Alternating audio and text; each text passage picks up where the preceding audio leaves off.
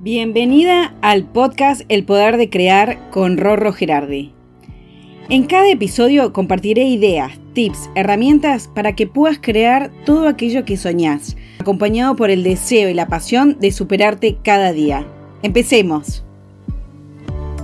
Queremos saber qué es lo mejor para nosotros.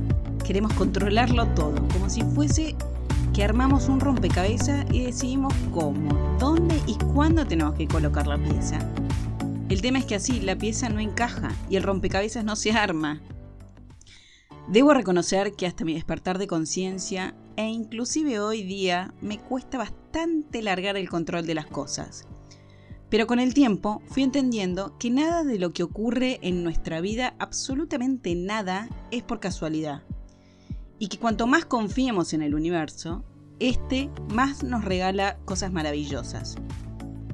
Problemas económicos, laborales, familiares o hasta con amigos. Son todos obstáculos que la vida nos presenta para que aprendamos algo y podamos así subir al siguiente nivel, al igual que los videojuegos que jugábamos de chicas.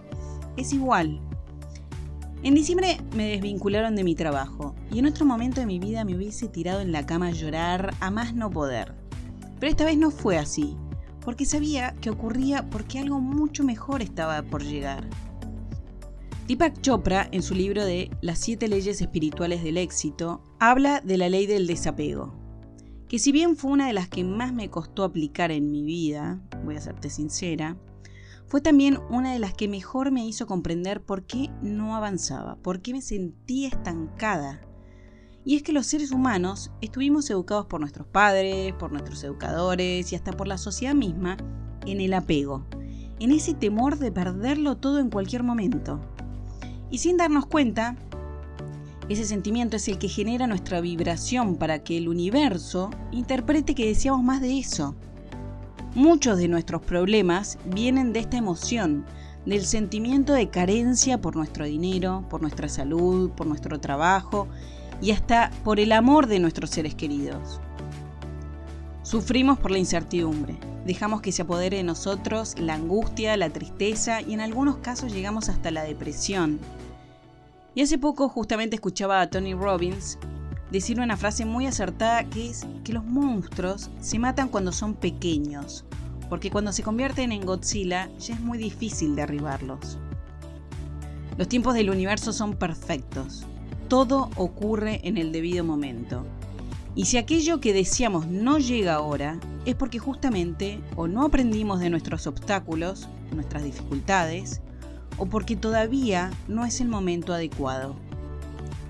Pero también descubrí que si quiero acelerar estos procesos, estos tiempos, para obtener tal o cual cosa, tengo que vivir confiado ciegamente que lo mejor para mí está en camino Justamente aplicar esa ley del desapego implica vivir en el estado de abundancia, que significa vivir como si aquello que deseo ya lo tuviera en mi vida.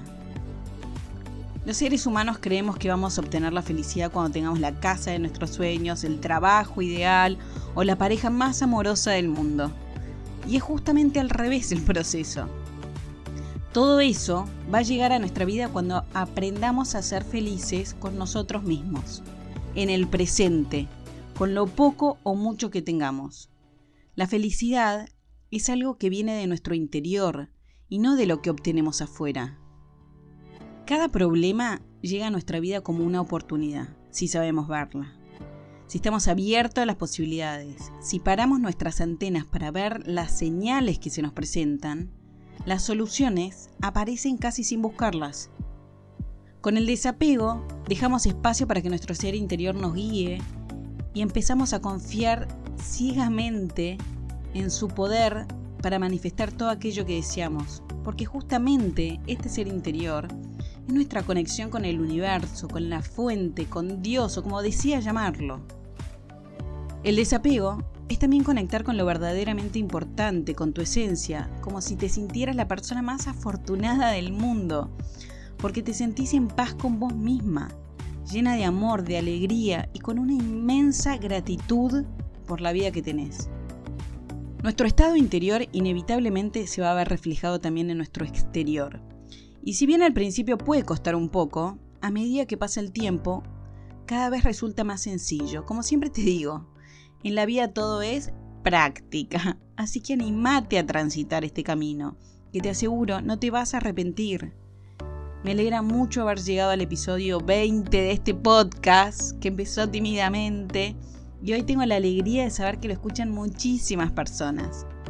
El desafío ahora es continuar compartiendo todo aquello que voy experimentando, aprendiendo y conociendo para que vos también tengas el poder de crear la vida de tus sueños. Gracias por seguir ahí y te espero en dos semanas con un nuevo episodio. Hasta la próxima.